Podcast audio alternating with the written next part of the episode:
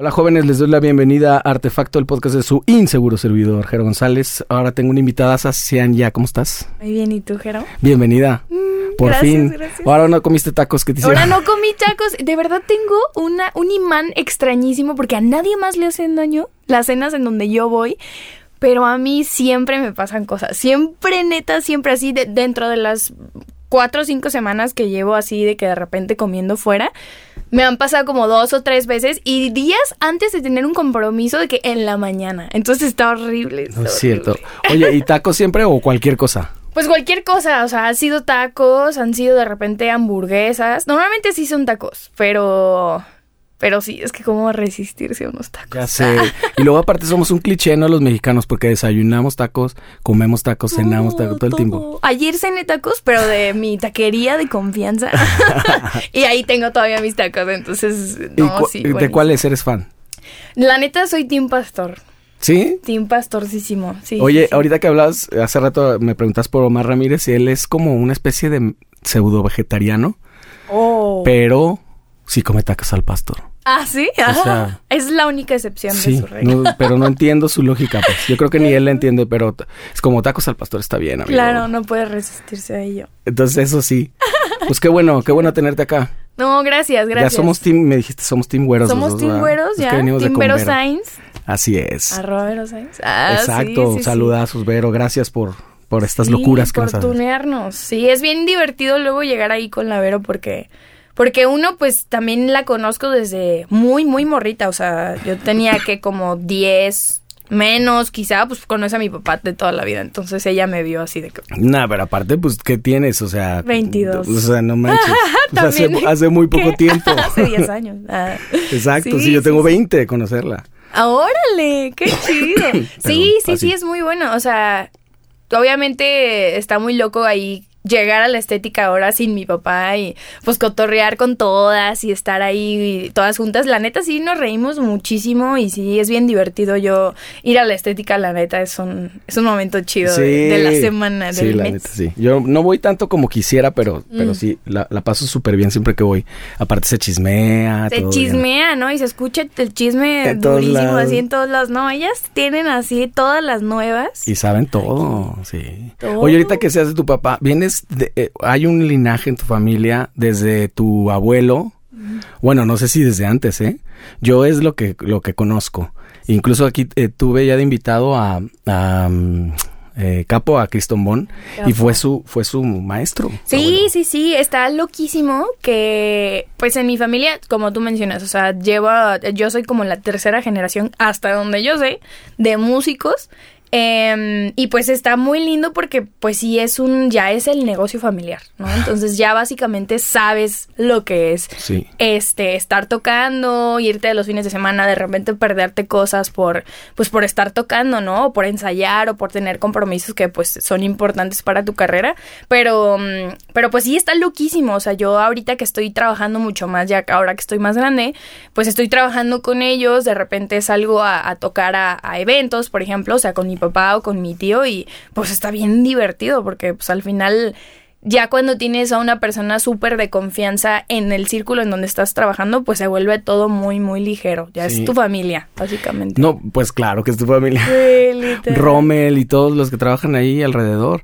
O sea, eh, eh, últimamente he tenido invitados eh, que mm, la mayoría de músicos que todos hablan de los inicios y de cómo fue de diferente eh, decidir dedicarse a la música, ¿no? En una familia, digamos, regular o Claro, que no, claro. quis- no qui- quiero evitar la palabra normal, Ajá, de sí. oficios regulares o más comunes. Ajá, Pero en tu caso fue todo lo contrario. Sí, O sea, sí, tú sí. o siempre sea, viste música y todo. Sí, todo el tiempo, todo el tiempo. O sea, mi mamá, mi papá siempre dice de que yo nací llorando entonada. Mm. Entonces, la neta, desde que mi mamá estaba embarazada, pues ellos eran los chicos punk, los chicos ska. Entonces era como esta onda de, pues aún así embarazada y mi mamá iba a ver a mi papá a los conciertos. Entonces yo estoy súper acostumbrada a un desmadre desde antes de nacer. Entonces, como que ya después, pues obviamente nací, ya no había esta chance de tener que salir tanto o, o ver tanto a mi papá. Porque pues obviamente le iban muy, les iba muy bien y pues tocaban muy seguido, ¿no? Sí. De repente que tenía la oportunidad, pues estuvo, estaba chido, ¿no? O sea, el tiempo que estuvo con plástico,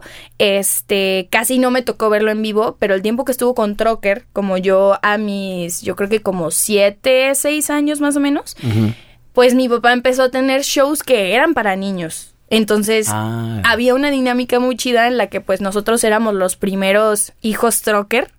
Em, y en Papirolas, que tenían su show para niños, pues a mí me tocaba subirme al escenario y tenían una coreografía y mi hermano y yo la hacíamos. Entonces, Qué como chido. que desde siempre, desde muy, muy chiquita, pues estuve como muy cerca de esas cosas, ¿no? Y para mí era normal que mi papá llegara tardísimo o que, pues sí, o sea, dinámicas muy diferentes como de que a- al contrario de una persona que tiene papás con, así como tú lo mencionaste, como con oficios quizá un poco más comunes, Ajá. este, no está acostumbrada, ¿no? De que, ay, mi papá se levanta muy temprano en la mañana. No, no, no, o sea, acá en mi casa era todo lo contrario, de que nosotros tener que despertar a mi papá para irnos a la primaria, así de que, oye, pa, voy a llegar tarde. Y ya se despertaba y la neta, la ventaja era que quedaba ya a la vuelta a la primaria, entonces ya nos llevaba rápido, ¿no? Qué chido. Pero sí, pues era una dinámica muy diferente.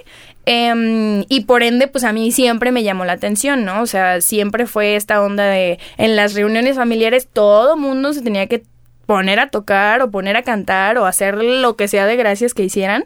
Este, tengo una prima que también baila, entonces pues de repente así de que, ay, sí, todos hay que bailar y hay que hacer cosas y no sé qué, ¿no? Este, y a mí siempre me ponían a cantar, siempre, siempre, siempre. Y no era como esta onda de, o sea, en la familia a mí me daba un poco de pena y si era como yo tener que encerrarme en el baño Pero, ¿cómo te, ¿en serio te da pena? en serio me daba muchísima pena. O sea, porque yo como que los veía haciendo las cosas demasiado bien. Y mm, de repente, o sea, a mi abuelito le gustaba mucho que yo cantara y me pedía canciones.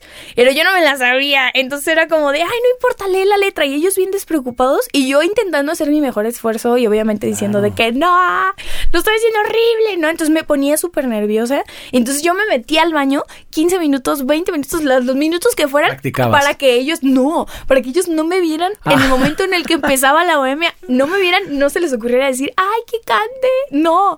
Y ya, obviamente, ya cuando salía después de esos 20 minutos me veían y de todas maneras. Te estaban esperando. Ajá, sí, Era exacto. O sea, aunque me hiciera la dormida, en algún momento llegaba mi papá y, oye, tu abuelito quiere que cante unas canciones. Y yo así de, "Ah".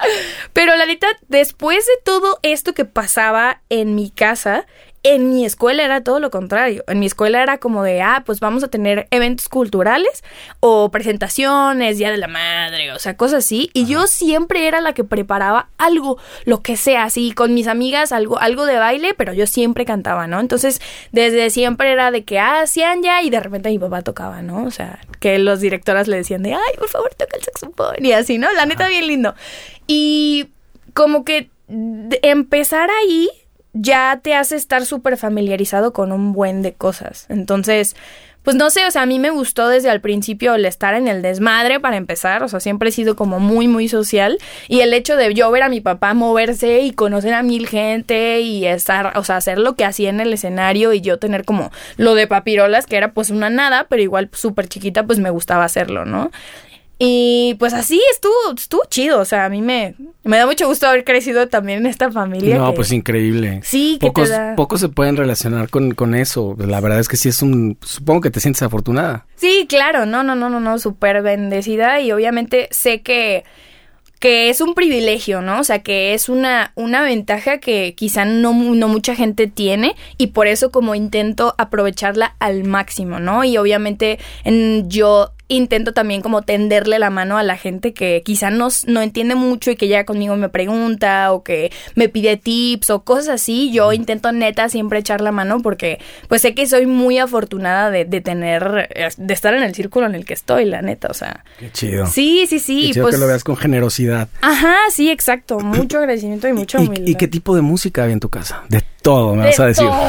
Sí, de todo. O sea, en casa de mi abuelo era siempre pues música clásica, boleros, más regional, o sea, sí, ajá, como ondas mucho más mexicanas y ya mi papá pues era mucho de funk. Muchísimo de funk, o sea, Earth, Wind and Fire era el pan de cada día en mi casa. Y la neta a mí me gustaba muchísimo, muchísimo. Em, pues sí, o sea, había de todo. La verdad es que mi papá siempre ha sido como muy abierto en ese sentido de la música. Y, mm, y, pues a mí me lo pasó, ¿no? O sea, de repente escuchaba canciones, o sea, ellos sacaban canciones de plástico y yo tengo muchísimos videos de muy morrita cantando sus canciones. O sea, tienen una canción que está en japonés y ahí yo meten un año repitiendo lo que sea que esté diciendo la mona china. Sí, sí, sí, neta, neta, neta. Estuvo muy, muy chido, sí, muy, pues muy cagado, la neta, también ver que desde muy morrilla como que solo lo hacía y ya. Es que no hubo una decisión, ¿no? me, parece porque siempre siempre pregunto esto, si hubo como algún momento en el que la mayoría de los músicos como que decidieron, esto es lo mío, vi un concierto y de aquí fue esto. En tu caso seguramente fue, no, naciste y ya. Pues fue, ajá, más que nada fue como ahí la inercia, ¿no? De así de que ya todo el mundo está aquí, la neta, a mí me gusta hacerlo, pero sí hubo un momento en el que yo dije, esto quiero dedicarme, ¿no? O sea, fue cuando yo cumplí como siete años, eh, siete u ocho, em, me habló el Orco, que es un productor de aquí de Guadalajara que es chido, y mm, le habló a Chemin porque él tenía el proyecto del mariachi roco, que apenas lo estaba armando. Entonces, a Chemin le dijo de que necesito grabar una rola y es de una rola de Michael Jackson y pues es una, o sea, de Michael Jackson muy morrito. Entonces necesitamos una niña o un niño que cante bien, pero que cante en inglés. Eh, y no sé si tú sabes a alguien, no sé qué. Yo siempre, la neta, he estado en escuelas en donde se enseña el inglés, ¿no? Entonces tenía buena pronunciación. Y mi tío Chemin dijo, yo tengo la morrita perfecta y me llevó al estudio, grabamos la rola. Eh, que pues sí era la de Ben de Michael Jackson. Y mm, y obviamente la, la, experiencia del estudio estuvo muy loca, o sea, ellos intentando explicarle las cosas, o, sea, el grabar a una niña de 7, 8 años, pues es complicado, ¿no? Como traducir todas estas cosas. Y después de yo haberlo grabado, yo pensé la neta que se iba a quedar ahí, pero después de haberlo grabado, mi papá me dijo que estaba esta oportunidad de presentarlo en vivo, ¿no? Entonces yo dije, bueno, pues está bien, o sea, para mi papá le gustó la idea y pues supongo que a mí también. Y ya, este, me acuerdo que no hubo ensayos, nada más llegué a, un teatro, ¿no? Y dije de que, ah, sí está chido, no sé qué, ya me vistieron, no sé qué, soundcheck, y yo voy viendo que tengo cuatro mariachis atrás así completos, que es, o sea, obviamente yo de morritita creo que ya había cumplido nueve para este entonces.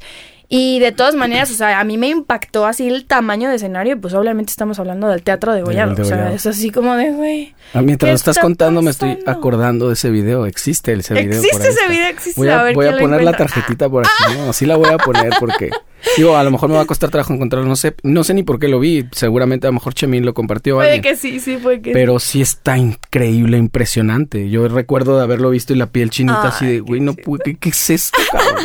Sí, bien, bien loco. De hecho, me costó mucho trabajo después, años después que te ubiqué en la ULM, como que ver que eras, que eras ella la del video. Más grande. Ajá, sí, sí, sí. O sea, como que no, no lo tenía consciente, pues, pero. Sí, claro. Sí, bien loco. Y, y en ese momento, obviamente el soundcheck, pues uno no dimensiona porque no ves gente, no ves nada, solo cantas la rola, ¿no? Eh, ya cuando me salí y ya era el momento de la presentación, así de que la presentadora claramente en el video, para los que ven el video, este, dice de que para cerrar con broche de oro. Y yo desde que escuché eso dije de que, ¿en qué me metí? Ah, ¿Qué es esto?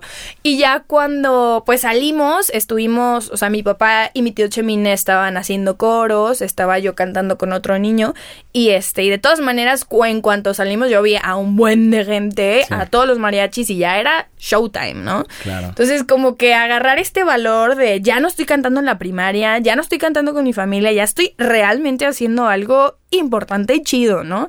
Y obviamente yo estaba como nerviosa, pero pues no dimensionaba tanto el impacto de lo que eso realmente tenía, ¿no?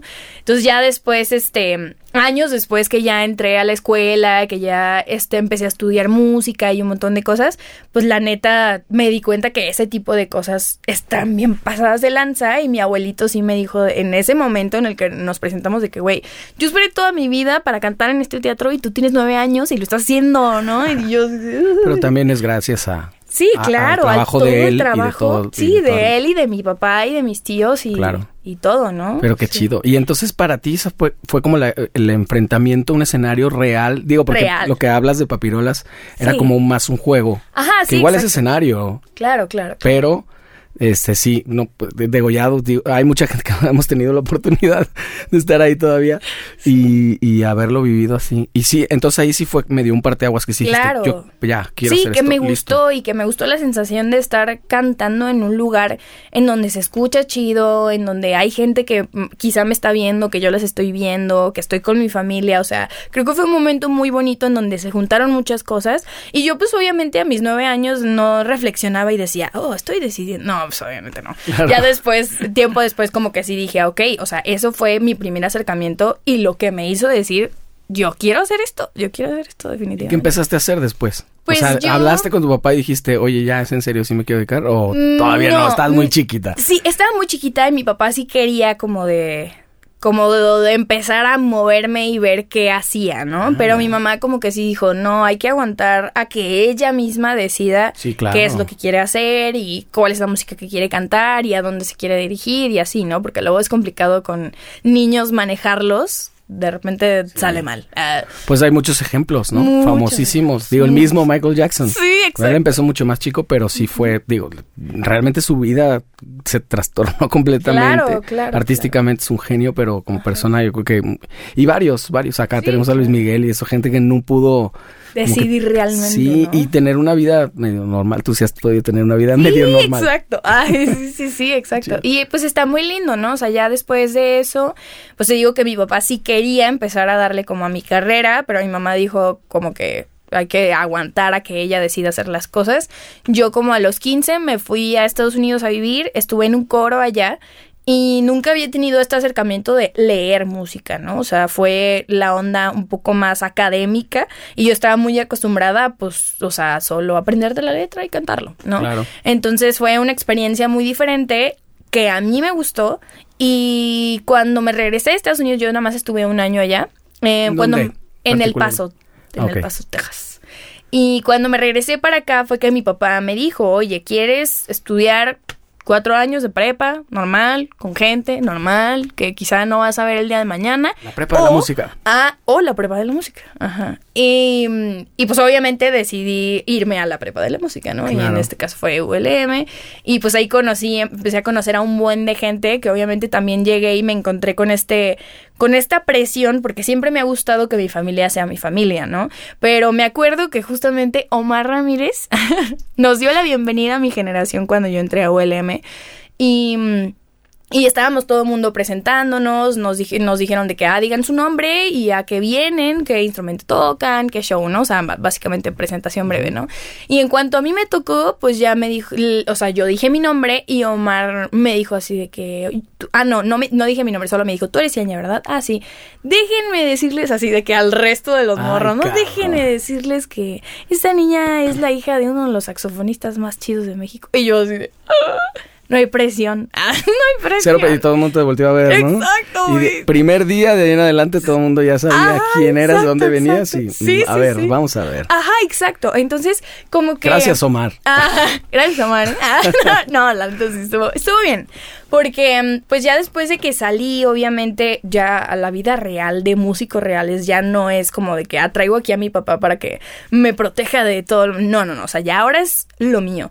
Y estuvo chido haberme encontrado como con esta primera impresión que todo el mundo también tenía de mí, de que vengo de una familia de músicos, entonces está la expectativa que es el ancho. Entonces, siempre por mí misma, la neta, he sido como muy, muy exigente conmigo y con mi nivel, porque sé que puedo hacerlo bien, o sea, que lo hago bien, pero puedo hacerlo siempre mejor, ¿no? Entonces, como que fue esta onda de en la escuela hacer amigos y hacer mi vida y hacer yo la, la música que yo quería y empezar a componer y mi primera banda y un montón de experiencias bien, bien cool. Y pues a la vez como estarme superando todo el tiempo y dejar esta barrerita de lado de tengo que vivir en la sombra de mi familia, no, así, no. Entonces, como que poco a poco fui trabajando en eso para yo misma ya un día no ser la hija del Tibu, sino el Tibu ser mi papá. Ah, al revés. papá Ah, eh, tú eres papá. Ah, exacto, sí, qué chido. Le das la vuelta. Y ahí una de las cosas de la escuela, en la mayoría de la gente que he platicado de eso, es, fue muchísimo también la, como la, la sinergia que se dio, ¿no? El haber conocido a tanta gente que de inmediato, además te tocó una generación muy chida, según recuerdo, con mucho talento y mucha gente de, de todo. y, y pues eso, ¿no? Como estar colaborando y estar haciendo cosas, conociendo las cosas que hacían los demás y aprendes grueso de todo mundo. Sí, sí, Aunque sí. sea, o sea, a lo mejor no musicalmente, que, luego sí, ¿no? También de Sí, quien menos sí, crees. sí. Claro, o sea, hay de todo, ¿no? O sea, obviamente como en cualquier escuela, pues están los morros que nada más se metieron a la escuela de música porque no sabían qué estudiar y realmente no tienen ningún interés.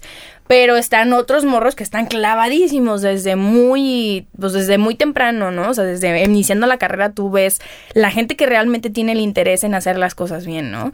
Entonces, pues sí me tocaron compañeros muy chidos, o sea, estuvo Daniel Razo conmigo, el hijo de, Uy, de Coco. Claro. Y la neta, ese morro desde el principio sabíamos que era un crack. O sea, ese güey llegaba y cantó, o alguna vez lo vimos tocar, pues ahí en la escuela y así, pues todo el mundo así de que, ah, ¿sabes? Es muy bueno y, y pues mucha gente ahí de mi generación que la neta lo hacía bien. Y, mm, y pues de otras generaciones también, ¿no? O sea, fue una, una época de la escuela en la que la neta Sí. estuvo muy, muy chida. Bien chido. Y este, y sí aprendí muchísimo de todo el mundo, ¿no? O sea, al final me empecé a juntar con gente de todos los las generaciones, ¿no? Y estuvo pues muy cool ahí ver las diferencias de repente de mi nivel y lo que traían los demás y yo intentando como ponerme pareja así con todos o pues sacando el colmillo que de alguna forma traigo de ya de mi familia, ¿no? Em, y sí estuvo muy cool, pues conocí a la gente que fue mi banda, que fue Polyphonic en des- como tres años que estuve yo con ellos. Todos de ahí. Ajá, todos de, bueno, no todos, fueron el baterista y el guitarrista, estudiaban ellos audio en ULM y los conocí por un amigo mío.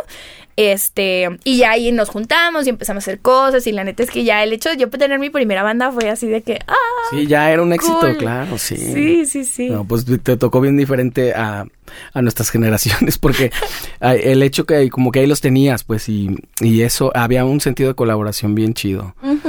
Eh, Sí, fue una onda muy, muy interesante, pues obviamente ya salirme de la, del lugar o del momento en el que todo mundo es, este, mm, se dedica a otras cosas o sales de la secundaria o de la prepa, que, bueno, yo estaba estudiando la prepa en ULM, ¿no? Entonces, en mi caso salí como de la secundaria de que nadie sabía qué hacer, que todo el mundo eran unas personas totalmente diferentes, y el llegar a la escuela de música, de verdad, así los primeros días dije de que, güey, está bien loco que seguramente juntaron a todos, juntaron, incluyéndome, a todos los bichos raros de todas las escuelas y están aquí, ¿no? Sí. Y está loquísimo porque sí conectas muy cañón con muchas personas. ¿no? Sí, Sí, era genial. Ahorita que hablabas de los primeros días de las generaciones, era bien chido porque ve- veías a todos, a mí me alucinaba eso. Y veías ya las personalidades que llegan. No era un día de primer día de clases normal. Sí, Entonces estaba alucinante porque conocías a cada personaje y cuando hablaban y cómo hablaba o el extrovertido, el todo. ¿Tú te consideras extrovertida? Sí. Sí, sí, sí, de repente. Porque o todos sea, que te conocen lo, pueden estar de acuerdo. Sí, sí, sí. Pues qué yo, chido. Creo, yo creo que, o sea, sí, soy, soy extrovertida. De repente me, se me acaba la pila social y me excluyo, así como ¿Ah, que yo sola me, así me privo, ¿no? Eh, la neta, no me pasa tan seguido, o sea, de repente si yo voy con gente que obviamente es de confianza mía, pues sí, la paso increíble y obviamente estoy yo siempre en el desmadre y siempre poniendo algo, o sea, pero cuando yo voy con gente que quizá no conozco, o sea, intento siempre como ser muy como proactiva en, en, en este, o sea, en, en sociedad, pues, Ajá. pero ya hay un momento en donde como que si no, Te si me canso, no, ya, algo madre, ya me quiero ir. Pues a lo mejor por tanta energía, ¿no? Te la, la agotas. No, sí, no manches. Yo tengo una forma de decir las cosas y de actuar y de contar que de repente no manches. Sí, las primeras fue, creo que hace como dos años me pasaba muchísimo que me, me dolía la cabeza, güey. Así, me dolía la cabeza de solamente estar contando cosas que me apasionaban. Así que neta me exaltaba demasiado y le metía tanta energía lo que estaba diciendo y ya después de un rato sí necesitaba meterme a un baño y solo quedarme así, así, unos momentos para que se me bajara. Creo que, te- creo que tengo que tranquilizarme Ay, un poco, exacto. bajarle. Sí, claro, ya cuando me di cuenta, obviamente ya intento no ser como tan efusivísima, pero de repente si me divierto mucho, pues sí, es inevitable. No, y si lo llevas a la música, eso pues, es- súper útil y, y- y mágico, ¿no? Sí, exacto. Cuéntame un poquito de Polyphonic. ¿Cómo fue ese rollo? ¿Y Polyphonic. hasta dónde llegó? Pues es, estuvo muy chido. Te digo que los conocía todos en ULM y fue como esta onda de que ellos estaban buscando una cantante porque ellos ya estaban armados y ya nomás al final llegué yo. Me acuerdo que llegué al ensayo y este y dijeron de que ah, oye, sabes, no sé, algún cover o algo por el estilo y ya como que nos pusimos de acuerdo y canté con ellos y todos inmediatamente dijeron de que, wow, estás dentro, ¿no? Y yo, ah, oh, bueno, está bien, ¿no? ¿Estuvo fácil? Ajá, sí, sí, sí. Y ya como que, o sea, ellos ensayaban dos veces por semana, entonces ya, aparte de ir a la escuela, pues yo me acuerdo que esto fue neta muy reciente de que yo entré a ULM, o sea, yo entré a ULM en agosto y en septiembre yo ya tenía mi primera ¿El banda. 15 o del 16? Del 16. Ujú, Del 16. Entonces, entré en agosto y ya así como tres, cuatro semanas después, ya tenía mi banda, ya empecé así de que a ensayar y demás, y a componer, y ellos ya tenían las rolas hechas. Y yo, la neta, había compuesto cosas, pero no, no con música. Siempre como que, o sea, en mi casa mi papá tenía su sax, pero no teníamos ni piano, ni guitarra o algo por el estilo, ¿no? Entonces, Vale. como que yo escribía letras y cantaba las canciones y no sé qué, y ya ahora que empecé a ensayar y que ellos ya tenían la música lista, pues ya nomás era la onda de ponerle la letra, ¿no? Y la neta salió muy rápido, las primeras cosas las hicimos en inglés, eh, porque la verdad es muy fácil escribir en inglés. Sí, yo también Y- pienso eso. Ajá, entonces, pues ya, o sea, hicimos Y además cuatro- estaba un poquito inclinado al rock. Sí, sí, sí, sí, Entonces, sí. es como que es natural el, el inglés en el rock, ¿no? Exacto. Hay muchas bandas que escriben así. Sí. Eh, y de hecho, a veces a mí me pasa que como que se me ocurre una frasecita en inglés y luego, ah, bueno, ya la voy a cambiar. Pero luego no es tan fácil. Sí, es que... Porque en pues, inglés puedes decir muchas cosas en poquito tiempo, Ajá, con pocas exacto. sílabas y en español Ajá. no. Es muy, muy, es hermoso el español, pero Sí. para el rock and roll de repente y para el rap. En el rap dicen mil cosas, En miles. Sí, claro, sí, todo obviamente pues tienen su fonética y su y su flow, ¿no? Diferente en, en los idiomas, ¿no? Pero sí, pues al principio fue como todo en inglés, fueron cuatro rolas que mm, cuatro rolitas que escribimos que la escribí yo, bueno, sí, nos juntamos a escribir, escribimos el baterista y el guitarrista y yo, ¿no? Este, y la neta estuvo muy cool como el acercarme a componer, ¿no? O sea, ya en equipo. Y esto siguió pasando, o sea, compusimos esas cuatro rolas y después este yo empecé ya a involucrarme en el momento en el que se hacían la música entonces de repente aportaba de repente yo sacaba alguna línea o sea de, de la voz obviamente y con eso los demás se guiaban o así la neta el proceso de composición en equipo a mí me encanta me encanta me encanta Y fue como una especie de taller, primera banda, todo. Sí, sí, sí, tal cual, o sea, y ya cuando empezamos a componer teníamos como seis rolas, no, teníamos cinco rolas y tocamos por primera vez, ¿no? Tocamos en un bar que se llamaba el Voodoo Roadhouse, una cosa aquí que estaba ahí en la Minerva. Sí. Y, y, pues ya, o sea, fueron nuestros amigos, obviamente, o sea, la gente que nosotros invitamos, tocamos nosotros y otra banda, que ahorita creo que se llama Lepus en Pulse, y esos güeyes son como noise, así, una onda muy diferente a lo que nosotros tocábamos, Ya. ¿no? Entonces fueron a vernos unos amigos de, de, pues, de nosotros, y la neta nos fue chido, y todo un éxito, y ya, pues, te digo que empezamos a componer lo demás, que ya fue en español, y ya empezamos a tripear como más el concepto y demás cosas, ¿no? O sea, la neta... ¿Y grabaron? Ajá, sí, grabamos. Tenemos, o sea, de Polifónica y dos EPs en Spotify. Entonces, ahí si quieren escuchar una ya muy bebé cantando en inglés y luego en español. Pero No, sí pues se está- escucha una diferencia cañona. La Pero está padrísimo que le puedan, que hayas dejado el registro ahí, pues, sí, ¿no?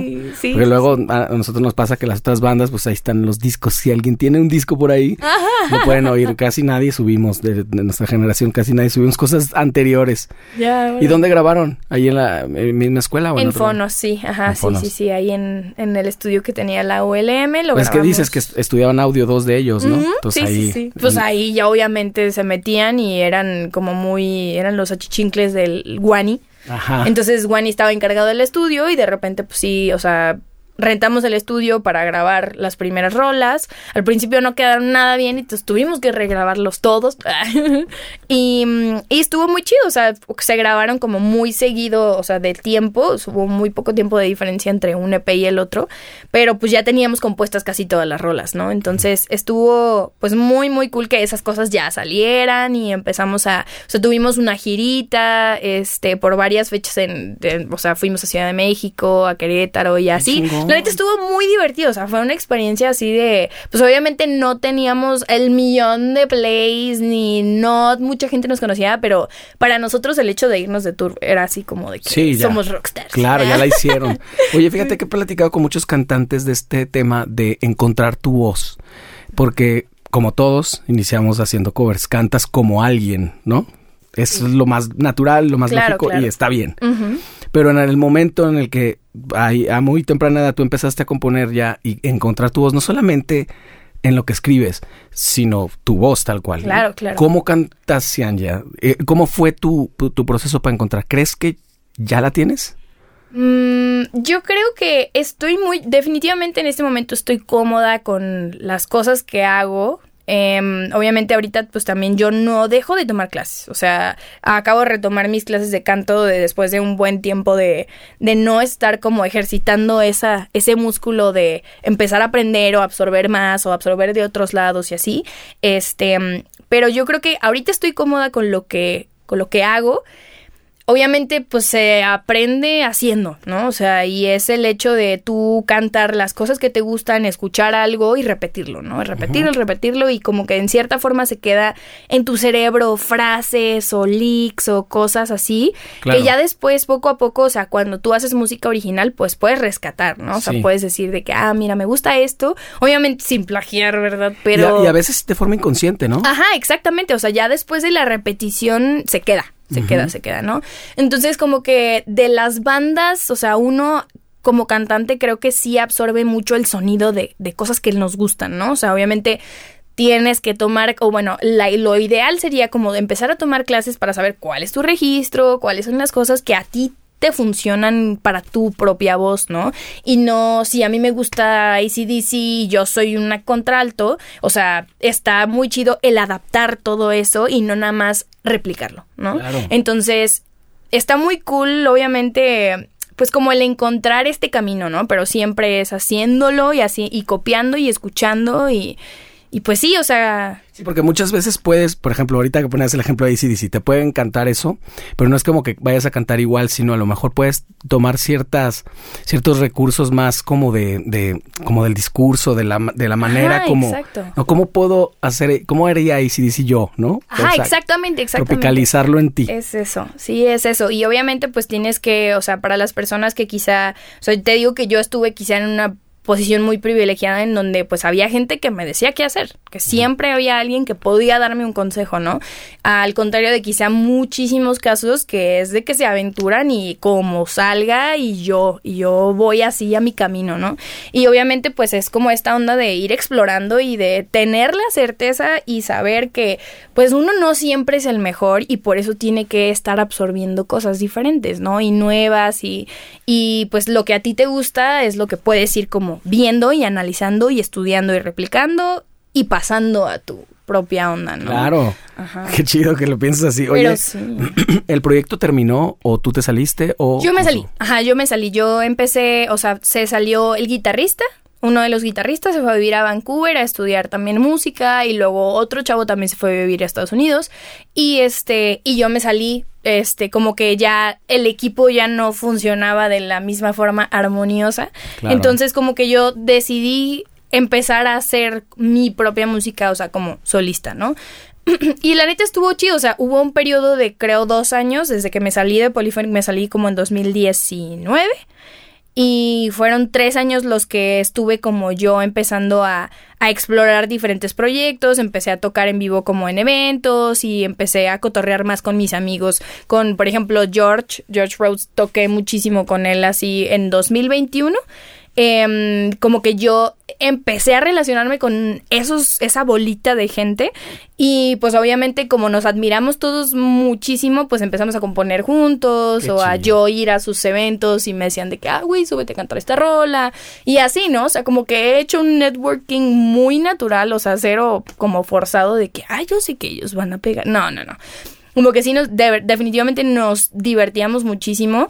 Y pues yo en este periodo en el que yo no había sacado mi música de todas maneras seguía aprendiendo muchísimo muchísimo. Entonces sí estuvo muy loco ahí como llegar de forma involuntaria a un lugar en donde yo sabía que que ahorita pues son mis amigos muy, muy cercanos, ¿no? Sí, increíble. Ahorita yo que te, te, te preguntaba de la música que escuchaste o que escuchabas en tu niñez y eso. Después te empezaste a empapar de otras muchas cosas. Yo Claro. no sé, yo creo que te sigo en todas las redes sociales, excepto TikTok porque no lo tengo.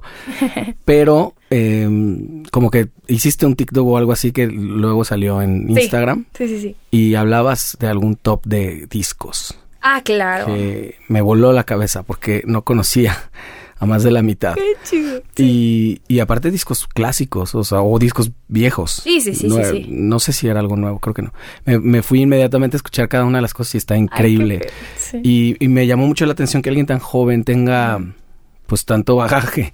¿De qué manera descubres esta música? La neta es que Spotify es una... Es la onda, sí. Es una herramienta increíble y sí me gusta muchísimo escuchar música, ¿no? Y descubrir como nuevas corrientes o nuevas cosas que quizá no, no conocía antes, ¿no? Y por ejemplo, o sea, en el caso de, de discos o de bandas que a mí me gustaban, como por ejemplo Red Wind and Fire, que me gusta la banda y me gustan sus canciones obviamente iconiquísimas y clasiquísimas, o sea, las más populares, September, Let's Groove y estas rolas, pero sí quería saber el completo espectro de la banda, ¿no? Y de que sí es como RB, funky acá, pero de repente se ponen súper románticos y tienen unas melodías impresionantes. O sea, neta me hypea durísimo. O sea, ya cada vez que escucho una canción de Earth, and Fire, yo así, ah.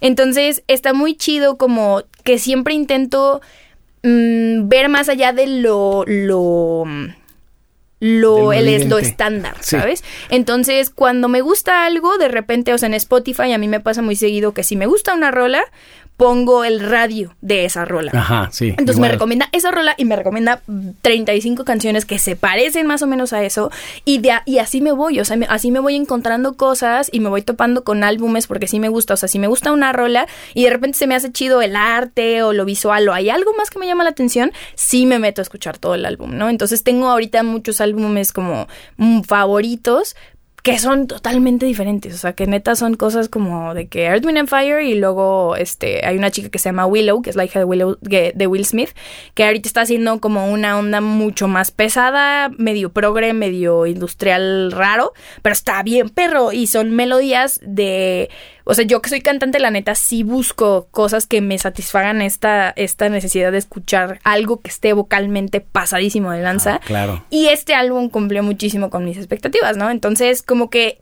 encuentro esas cosas y me pongo así de que full modo investigación Ajá. y este y que me voy además, topando que además ahí está. Ajá, exacto, Está bien exacto, padre. está Que contestaste algo que no te he preguntado, pero que te iba a preguntar y qué bueno. que era así como eh, eh, gente de tu generación, ¿cómo ve eso? Porque si nosotros venimos de algo de, de escuchar los discos completos. No había como de otra, pero además es como conocimos la música y leíamos Claro. el, ¿no? ¿Quién fue el productor y Sí, esto, no? sí, claro. Y, y entonces eso te, eso te iba a preguntar si quisieras de escuchar discos enteros. Si eres de que pones track 1 hasta el 12 o hasta el 8. Sí lo intento, sí lo intento. O sea, obviamente pues hay demasiada música y demasiadas rolas que, que me gustan mucho y que las escucho solo esas, ¿no? Pero cuando tengo tiempo y de repente como en trayectos, o sea, yo la neta uso el transporte público. Entonces de repente pues que me pongo los audífonos, prefiero escuchar música nueva y no aburrirme a escuchar pues lo mismo de siempre, ¿no? O sea, lo mismo de siempre lo puedo escuchar en cualquier lado, en Si mi casa. sueles o entonces así. estar descubriendo cosas. Sí, sí, sí. O sea, procuro. De repente hay rachas en las que tengo que sacar rolas o tengo que hacer cosas, entonces como que ya lo, lo es método de estudio, ¿no? Pero de todas maneras intento casi siempre como estar así renovando mi, mi cartera musical y de repente sí tengo rolas que la escucho siempre así 24/7. Sí, no se puede. Sí, hay discos que tienen, o, o rolas que tienen que estar ahí todo el tiempo, ¿no? Cerquita. Sí, exactamente. Y pues sí, o sea, sí hay ta- tal cual, o sea, rolas que me encantan, que no he escuchado el disco completo, pero sí intento como siempre, pues no sé, o sea, empaparme de todo lo que el artista tiene que ofrecer, ¿no? O sea, al final también, eso como artista nosotros lo valoramos muchísimo, o sea, Claro. como que ponemos todo el coco y toda la intención en hacer algo que la gente vaya a apreciar de forma completa y yo intento siempre ser ese escucha que de verdad escucha. Como todo, ¿no? responder de esa parte. Ajá, sí, exacto. Y de verdad De seguirlos y de repente me he topado con cosas de gente que no tiene casi seguidores y que no tiene casi plays y que me encanta. Y yo sí hago de que los sigo en redes sociales y les escribo. Les digo, güey, esta rola está increíble. Así, porque creo que yo como artista yo valoraría muchísimo o yo valoro, o sea, de repente que sí me escribe gente de que no, oye, me topé tus rolas y están bien perras o así. Este, pues obviamente a mí me emociona muchísimo que hagan eso, entonces yo lo hago. Sí, claro, no, y, es valiosísimo. Sí. háganlo, háganlo. Háganlo, por favor. De, verdad es valiosísimo. ¿Y cómo ves este rollo de los números versus, no sé si necesariamente versus, pero lo voy a, lo voy a plantear así. Ajá, sí. Los números versus la, el arte per se, el hecho de hacer música? Pues es que es complicado ahorita, obviamente, porque ya es una carta que tienes que tener, ¿no? O sea, ya obviamente, pues la forma en la que no sé, o sea, si estás buscando firmar con un label o dar como un upgrade de que alguien, alguien inversionista apoye tu proyecto o este tipo de cosas, como para nivel estratégico, es importante tener números, ¿no? Pero para mí, la neta, no lo son todo. O sea, porque yo conozco gente que tiene súper poquitos seguidores y que su músico está increíble.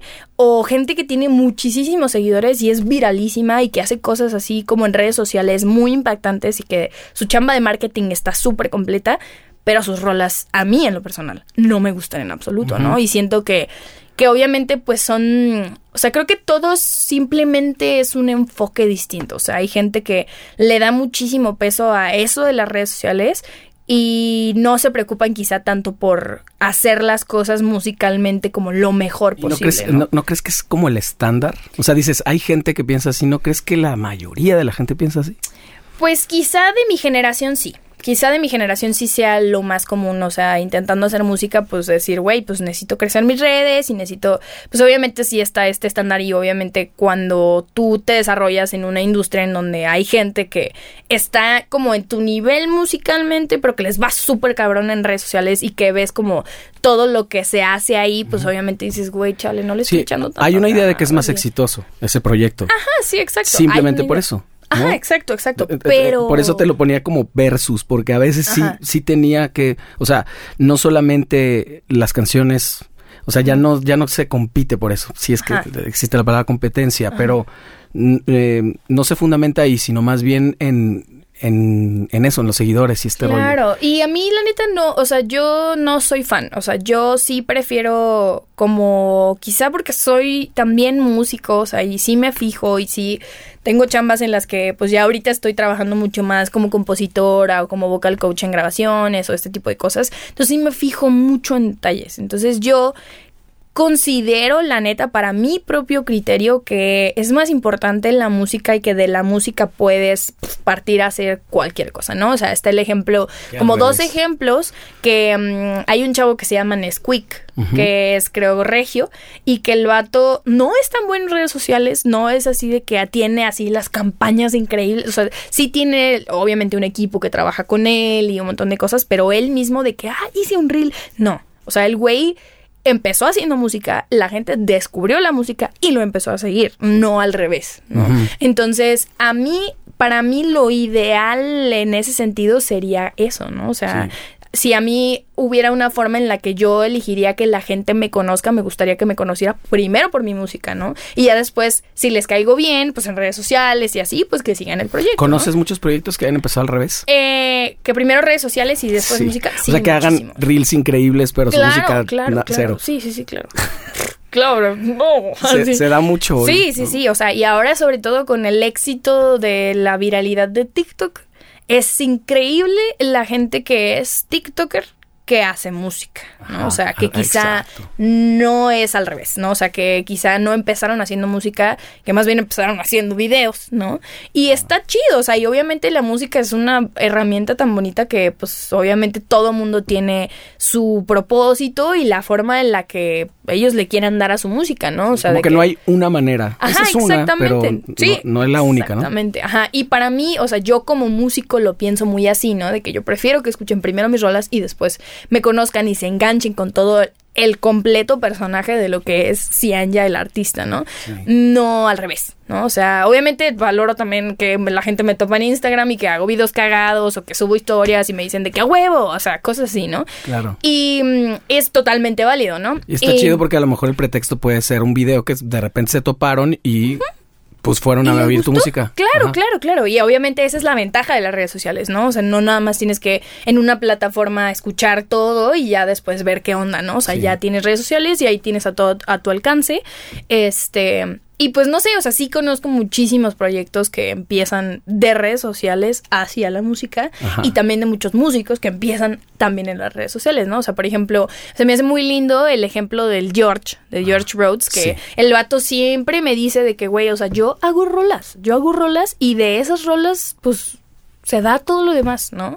Y está chido y creo que también como que el hecho de estar dependiendo de redes sociales todo el tiempo de tengo que hacer una campaña increíble de distribución porque si no nadie va a escuchar mi música y si no tengo plays mi artista vale menos, o sea, o mi música vale menos, es como no, güey, o sea, a mí me sigue encantando, o sea, no sé, la rola que tengo que no tiene tantísimos plays, pero yo sigo amándola muchísimo, ¿no? Y sé que hay gente que le gusta, ¿no? Y no por eso, no porque tenga, no sé, o sea, por decir un número de que 3000 plays a comparación de una persona que tiene 15000 plays en su primer día de escuchas, o sea, pues sí, es diferente, es diferente obviamente, pero eso no le quita lo bueno. Sí, pues sin duda no es un tabulador de calidad ni de, ni de trascendencia con una canción, pero creo que estaría muy bueno que lo que permeara en la, como la conciencia de todos, que no necesariamente algo que inmediatamente con los números te apabulle y digas ya listo, está buenísimo. Sí, claro, y obviamente eso también los números son temporales, o sea, hay un momento en el que si tú dejas de hacer contenido y dejas de hacer material, pues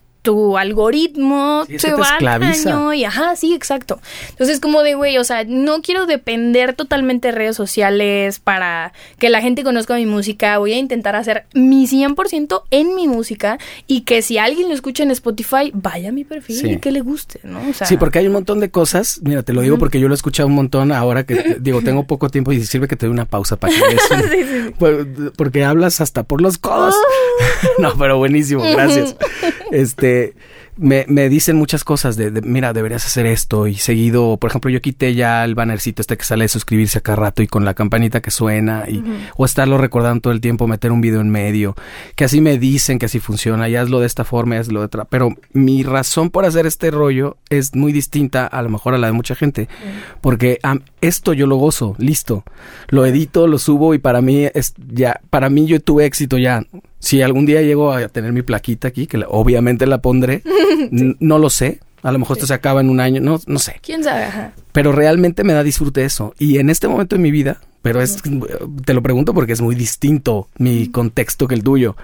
En este momento de mi vida a mí me da placer hacer discos, hacer música y hacer estas conversaciones, pero por el solo hecho de hacerlos. No me importan, sí me importan, Obviamente. Claro, o sea, obviamente está ahí como la expectativa de que, ay, ojalá a la gente le guste también. Exacto, pero no es como que, ah, no, fracasó.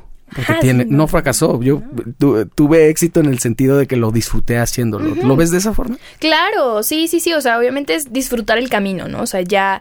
Y siento que cuando haces las cosas desde... Eso que acabas de decir, disfrutar el, el camino, no, no es un destino, es un camino. Ajá, exactamente. Entonces, cuando también tú como que vas haciendo las cosas porque a ti te gustan y no porque tienes en mente que le gusten a los demás, es un outcome muy diferente, ¿no? O sea, mm. yo siento que encuentras seguidores que pues obviamente les gusta lo que tú haces cuando lo haces de forma como muy auténtica y no te cuesta trabajo mantener ese ritmo, ¿no? O sea, porque yo sí he visto pues en esto de las redes sociales tal cual como de que hay una expectativa que hay que mantener o de cierto contenido a la semana de tal calidad que quizá no es ni siquiera la calidad que me, me gusta, ¿no? Yo producir, ¿no? No es el contenido que yo quiero hacer, pero solamente porque quiero ampliar mi público, pues lo estoy haciendo, ¿no? Y ya después el hecho de cambiar de lo que sé que a los demás les gustan a lo que a mí me gusta realmente suele ser complicado, ¿no? Suele ser como la traducción o el puente entre,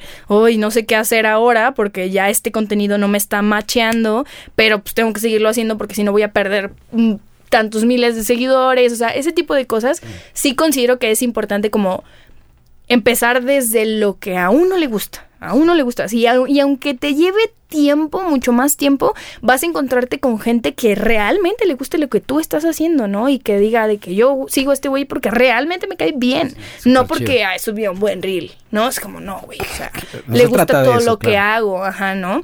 Y siento que como artista, pues la neta es muy valioso tener ese tipo de, de gente que les, que nos sigue, ¿no? O sea, que realmente, pues no sé, o sea, en el hecho de, de a la hora de cantar en vivo, tener es, merch. es valioso, además de tenerlo, es valioso que lo pienses de esa forma. Porque entonces no se ve comprometida tu música, tu arte, ¿no? Ajá, exactamente. No es así como de que, ay, no, es que sí me gusta mucho esta música como más rarona o progre o cosas así. Que pues yo sé que mis seguidores casi no escuchan, pero pues no la voy a sacar porque esto no es lo que escuchan. No, güey. O sea, al final yo creo que sí es disfrutar muchísimo y el hecho de, para mí, tocar en vivo es así sagrado, ¿no? Y, Claro. y el hecho de, yo no he presentado mi proyecto en vivo, pero quiero que sea una cosa que a mí me emocione, que genuinamente yo me sienta muy emocionada por, por presentar, ¿no? Y obviamente estás invitado en el momento en el que lo haga. No, muchísimas gracias. Por supuesto que ahí estaremos. Cuéntame de tu proyecto. Veo que tienes, pues, te empecé a seguir en Spotify hace rato. Eh, a ver, es dopamina. No, no sé el orden, pero Sí, sí, son tres Son sustancias. Sí, sí, sí, sí, sí. Es, es un concepto tal cual. Noradrenalina Ajá, y oxitocina. y, y oxitocina es la más reciente. Es la más reciente. Que- que Ajá. así, brutal. Por eso te escribí, porque dije, no, no, no. Yo antes de que se me vaya al carajo, quiero que, que venga mi podcast. Ay, Eh, cuéntame cómo estuvo el proceso. Eh, esta- esto último lo, produjiste con Julius. Sí. Saludos al buen Julius, eh, grandísimo productor, bajista, un Amigo, todo. gran persona. Sí.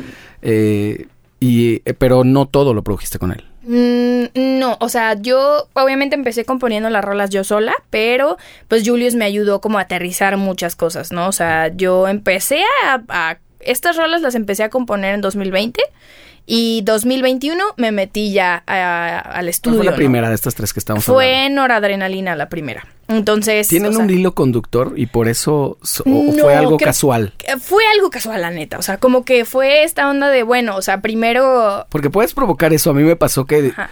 A entonces empecé a escuchar la letra y dije, ¿qué tiene que ver entonces una con otra? A lo mejor yo porque soy muy clavado y vengo de la época de Pink Floyd. sí, y sí, quería sí, sí, encontrar una pista Ajá, que tuviera que, que- ver ajá. con la otra. Sí, no, o sea, Vamos a creo decir que sí. No, bueno. A ver el- si la parte de los nombres. Ah, easter egg para que lo escuchen. Ah. Exacto. No, sí, o sea, creo que em- empecé a hacer primero esta rola y esta rola no la terminé. O sea, empecé a hacer noradrenalina, pero la que empecé y terminé así ah, de una fue dopamina, ¿no? Y esta fue la que como que la neta las hice en mi casa, en casa yo vivo con mi mamá, ¿no? Entonces en casa de mi mamá no tengo un instrumento, entonces de repente cuando me sentía súper inspirada y que decía, güey, tengo que escribir, me ponía a escribir con beats de YouTube. Así de que ponía un beat de YouTube, así de que, ah, no sé, quiero hacer RB, o quiero hacer hip hop, o quiero hacer algo así, ¿no? Entonces, em, Dopamina fue un beat de, de RB que obviamente se terminó convirtiendo en, en el RB, en la rola que ahora escuchan, ¿no? Este. Y esta sí, de una, de una sentada la hice toda y se llamó dopamina desde ese momento. Entonces dije, ah, ok, igual podría ser un buen concepto que se llamaran estas tres, porque va a ser la misma producción, porque pues se escuchan más o menos con un mismo hilito de, de musicalidad. Sí. Este, entonces fue dopamina, ¿no? O sea, la rola obviamente habla, o sea, el RB obviamente es muy soft y muy, como muy sensual, ¿no? Entonces, dopamina es, era esa rola. Después terminé en noradrenalina, que era, empezó siendo una rola de hip hop. O sea, fue un beat así como de Drake type beat. Ah, Entonces. Más ajá. up, mucho más up. Sí, sí, sí. Entonces ya se terminó convirtiendo en lo que es ahora. Y Oxitocina fue una canción como que yo realmente sí empecé. O sea, me- mi mamá me prestaba su compu de repente que había comprado en ese entonces. Y pues yo de, fue así como de, güey, quiero meterme al Logic y quiero ver qué pedo, ¿no? O sea, ya quiero meterme a producir, ¿no? Entonces me metí a Logic, hice desde cero así una progresión que me gustó la pasé y empecé a hacer como la produ yo sola y la terminé también en ese entonces, o sea, como que fue esa rola en una sentada también y me gustó muchísimo, ¿no? O sea, y este, ya después obviamente llevándoselas a Julius, pues ya las trincamos muchísimo, o sea, el hecho de, o sea, el- Noradrenalina tiene como 50 tracks de voz nada más, o sí, sea, sí, sí, sí, sí. es yo, un- yo- es yo un tengo muchas rollo. dudas técnicas que tengo que preguntarte a ti y a Julius, pero no lo quisiera que aburrir con eso, pero es- es- Sí, está brutal eso.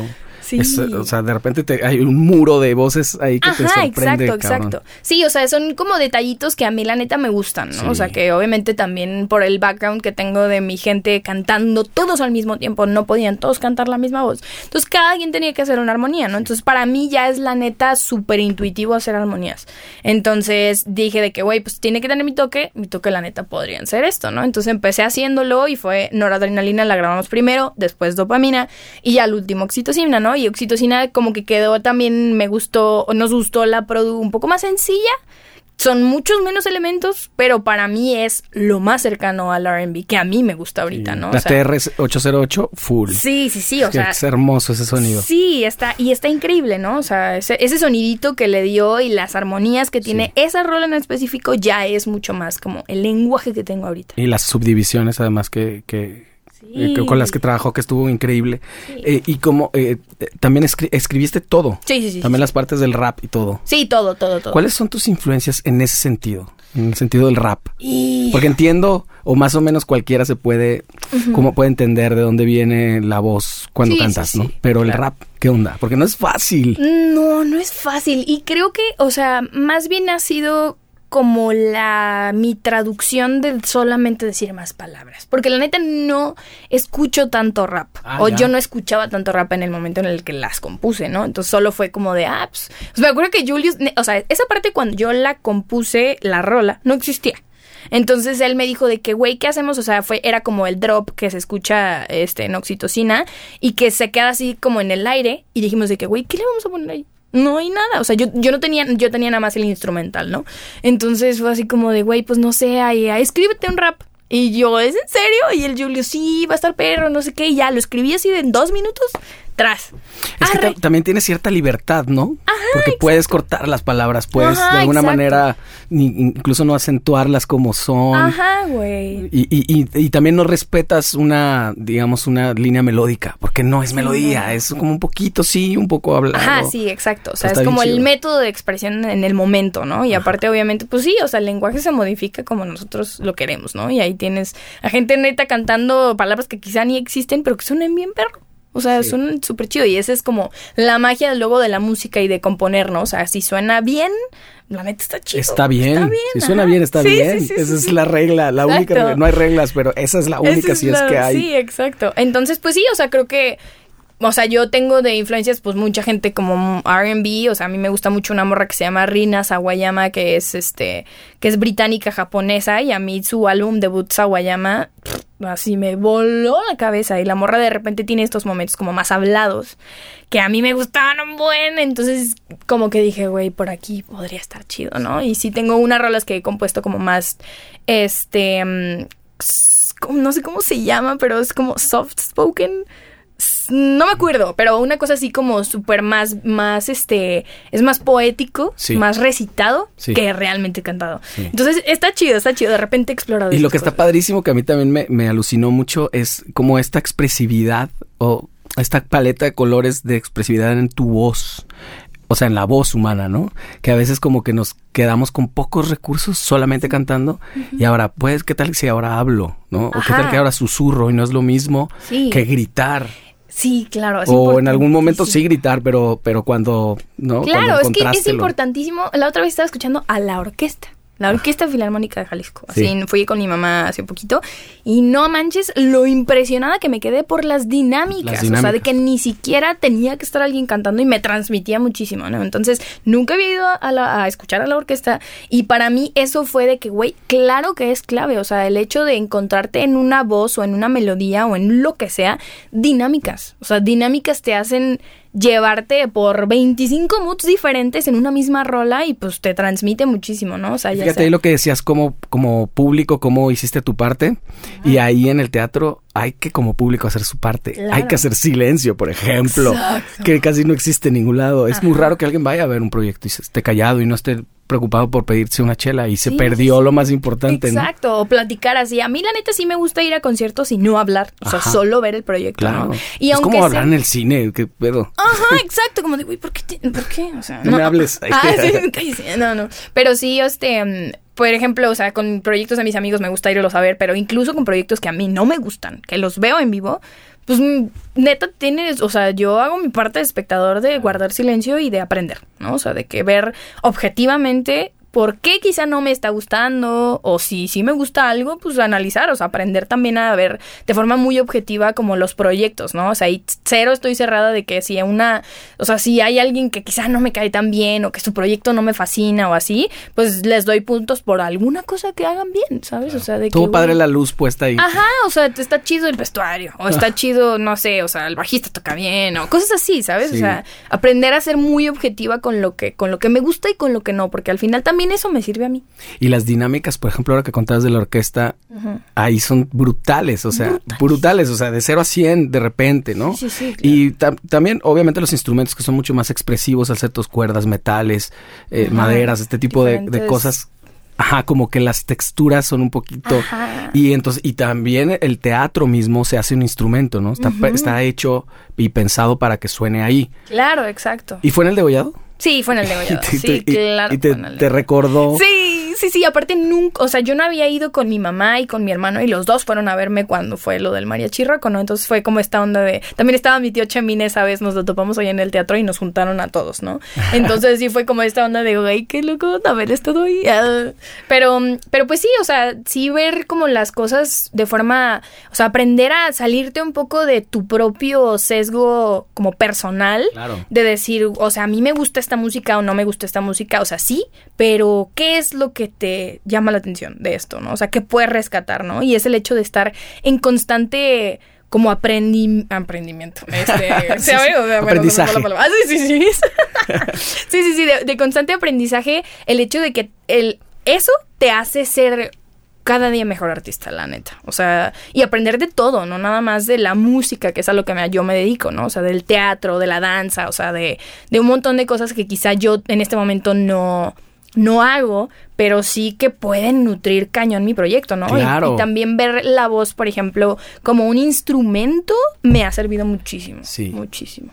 Como un instrumento te refieres a eso que, que hablábamos de como las distintas cosas que puede hacer. Exacto, exacto. No o sea, nada más- tienes un timbre, pero tienes una gama enormísima de cosas que puedes hacer con eso, ¿no? Y hay gente que, pues que quizá se limita un poquito con su, con su voz, de que, ah, güey, pues yo solamente canto esto, y a mí solamente me gusta esto, y esto es lo que le va bien a mi voz, ¿no? Sí. Y como que el hecho de no sentirse llamados por hacer riesgo. otras cosas. Un Ajá, sí. riesgo, ¿no? Sí, exacto, De exacto. no estar en un lugar común, en la famosísima zona de confort. Ajá, exacto. Sobre todo la gente que lo hace bien, yo creo, porque tendemos a estandarizar. Entonces, ya canto bien, listo. Aquí yo sé lo que puedo hacer, no, no me quiero arriesgar más. Ajá, exacto. Y no, siento que yo, por ejemplo, neta, le doy muchísimo valor a los artistas que son súper versátiles. O sea, la neta, a mí hace un tiempo no me gustaba Lady Gaga.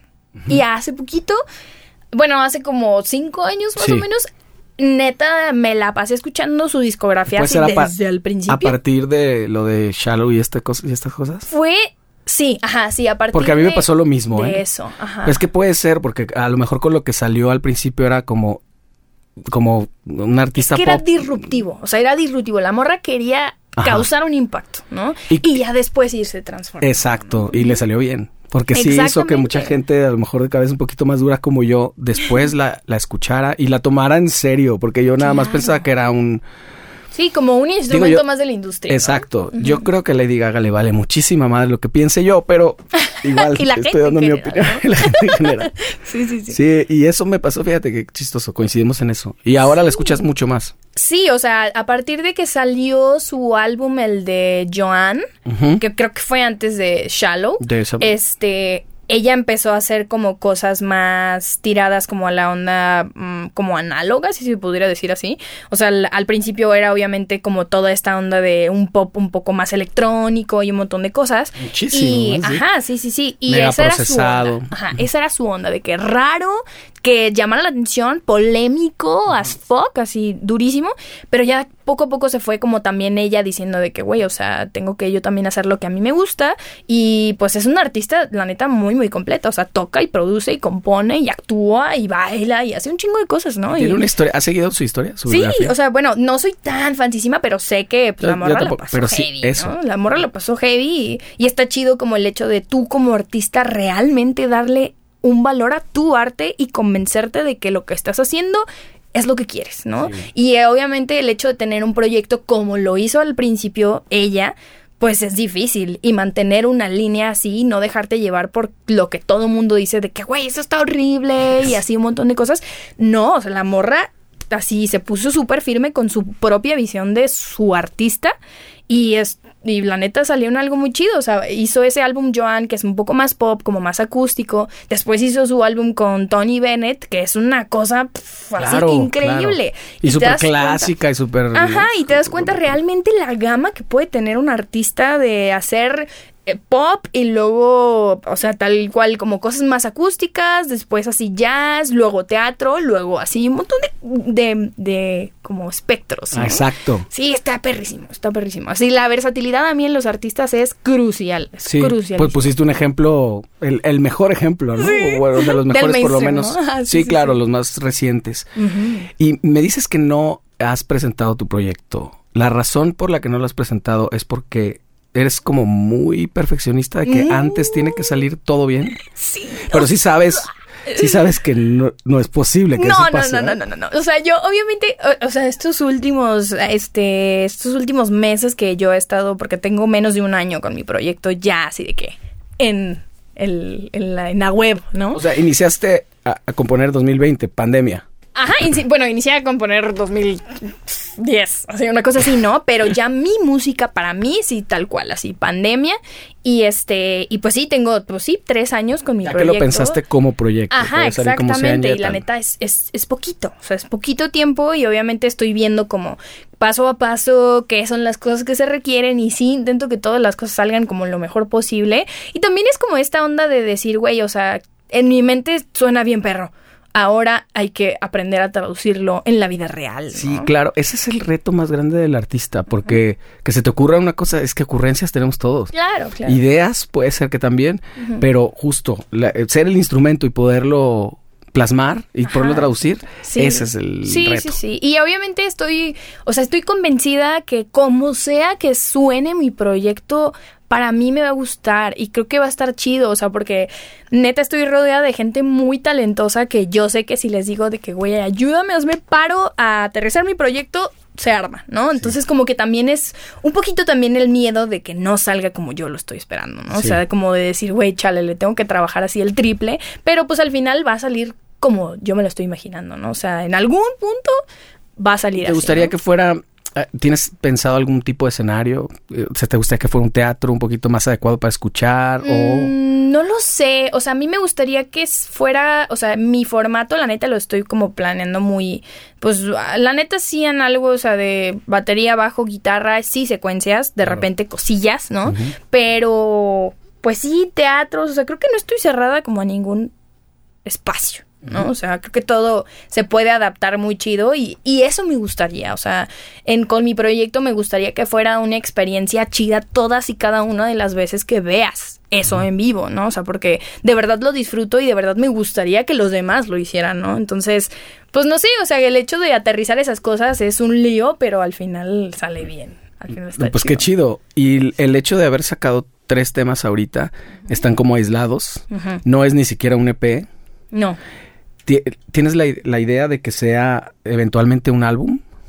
Mm, no, yo creo que estas primeras, o sea, porque yo quizá yo lo estaba entendiendo como un poco de, ok, ahorita tengo que lanzar música.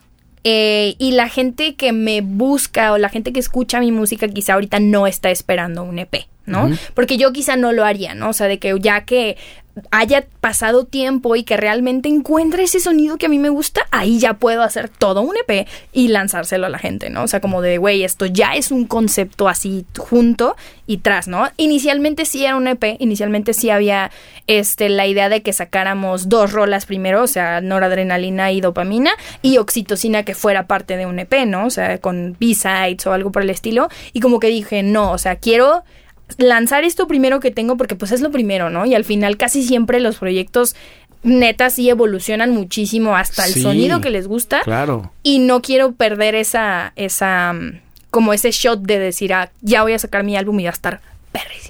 ¿No? Sí. Ajá. Y entonces lo ve, o sea, a- el proceso a- hoy en día es, estás componiendo todo el tiempo. Sí, todo el tiempo estoy componiendo. o ¿Tienes sea, como, e- eres organizada en ese sentido? No, claro que no. No. Soy cero organizada, cero, así neta, de repente estoy, como estoy en muchas cosas al mismo tiempo, de repente, o sea, que estoy eh, grabando algunas cosas para gente, o componiendo para proyectos, o en el estudio, o con amigos míos, grabando cosas, o sea, la neta es que siempre estoy componiendo, siempre estoy en constante creación, no siempre es para mí, pero... Pero pues sí, o sea, siempre estoy haciendo cosas, ¿no? O sea, quizá sí definitivamente me gustaría ser más organizada en ese trip porque luego de repente me, me llegan como estos como sumis de ya, voy a hacer las cosas y me siento tres horas y aterrizo todo, todo, todo, así en putiza, ta, ta, ta, ta, ta. Pero ya, dos semanas estoy así de que, oh, No dura. Limbo. Sí, sí, No sí, dura esa organización. Ajá, y la constancia, la neta, es algo que a mí me cuesta trabajo, pero que yo sé que en el momento en el que tenga la constancia y la disciplina y aparte, pues el talento, ya va a ser como una cosa así totalmente diferente. ¿Y ¿no? cada cuánto estás grabando o cada que Mm. sientes que ya está una canción nueva? Ajá, o sea, Julius otra yo vez. tengo... sí, o sea, ahorita, por ejemplo, esta etapa fue con Julius, ¿no? Y ahorita pues yo tengo muchos amigos que están haciendo diferentes géneros y que la neta la rompen durísimo, ¿no? O sea, la siguiente rola que voy a sacar eh, está ya grabada y es con otros chavos, con otros productores, ¿no? O sea, tengo un compa que se llama, el, o sea, su proyecto se llama Blanco, bueno, Blinco, y este chavo hace trap y hace más cosas, ¿no? O sea, como medio punk, medio pop, así pop punk básicamente. Y estos chavos le producían al principio y la neta, pues la net nos hicimos homies y hicimos esta rola, que esto es un R&B, pero todavía más tumbado así. Y es como con menos elementos y un poquito más minimal, pero la neta es un sonido que a mí me encanta, ¿no? Entonces, el hecho de estar así grabando y componiendo y diciendo, ah, sí, sin pedos, ¿no? Luego también la cuestión monetaria es, un, es una traba. Sí, claro, A siempre. veces, ajá. Entonces, pues sí, o sea, cada que tengo oportunidad, claro que lo hago, ¿no? Y sí, proyectitos de que si no es una canción, para mí, pues es una, un fit con un compa o algo por el estilo, pues. Entonces, Eso es lo que ves que sigue para ti. Sí. O cómo te proyectas. No sé si preguntarte así de cómo te ves en los próximos cinco años. Ay, pues la neta, solo haciendo mucha música. O sea, no, quizá no tengo, o sea, obviamente tocando mi proyecto en vivo, ya me gustaría, o sea, en los siguientes cinco años, obviamente me gustaría salir de la ciudad con mi proyecto a tocar y pues no sé, o sea, sí me gustaría llenar foros, obviamente, en los siguientes cinco años, pero quién sabe qué pase, ¿no? También. Entonces, esa es mi tirada, esa es mi tirada. Pero el hecho de mucho. disfrutarlo ya estás, ya estás. Mira, yo la verdad es que así como mi opinión con Lady Gaga, seguramente mi opinión no sirve de, de mucho, pero algo, algo sé y algo siento con, con tu música. Y, y- y la neta es que por eso te escribí, no es cebollazo. Eh, yo creo que, que, que- que tiene muchísimo y, y- y, no quiero decir tiene mucho mercado, pero creo que hay mucha gente le puede gustar un montón porque ya está, o sea, lo primero es como y sobre todo a mí me, me interesa mucho la música que me está diciendo cosas en distintos lenguajes, no solamente el hablado, sino que musicalmente está pasando algo, Claro. que el discurso, la estética es y están pasando cosas en tus tres canciones para nada eh, te aburren, te están pasando, están contrastando todo el tiempo. Entonces yo creo que pues toda las- la música que puedas hacer de ahí en adelante va a estar incluso mejor. Claro, Entonces sí, te auguro un montón de éxito. gamas, Sí, ay, gracias. Estoy sí. segurísimo. Y, de, y bueno, eh, el video de, de Ben este, es, es legendario, es buenísimo, Legendario, está legendario. padrísimo. Y nada más mis novios los han visto. Así de que mi papá va y les enseña ese, así cuando llegan a mi casa, así es como de, oye, ¿quieres ver un video? Y yo ya sé qué video va a poner. Y así de que, y siempre llora, siempre llora mi papá. ¿En serio? No, pues claro, es difícil no Es hacerlo. muy lindo, es muy lindo, claro, claro. Y además, este, pero yo sí lo he visto, ¿eh? Lo voy a buscar y voy a tratar de poner te voy a pasar el link, aquí. te paso el link porque yo lo tengo.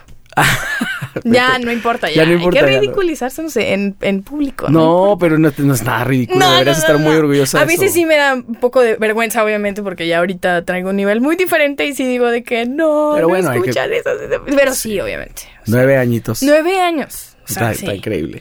Sí. Te agradezco muchísimo tu tiempo, Sean ya. Gracias. Muchas gracias. Sígala en todos, en todos lados. Menos en TikTok porque me caga. Ahí sí. No, no es en cierto. TikTok. No es cierto. Este, pues nada, te agradezco muchísimo. Eh, mándale un saludo a todos cuando los veas, a toda tu familia. A Claro, todos los quiero, los respeto, los admiro un montón. A todos eh, me, to- eh, me ha tocado trabajar con prácticamente toda tu familia. todos, sí, sí, sí. Y yo creo que a medio Guadalajara. Mm, son, claro. son personajazos de acá y Claro, qué, chido. linaje Qué bonita chido. familia. Nos vemos la próxima. Muchas, gracias, Anya. Gracias, Bye. Jero. Bye.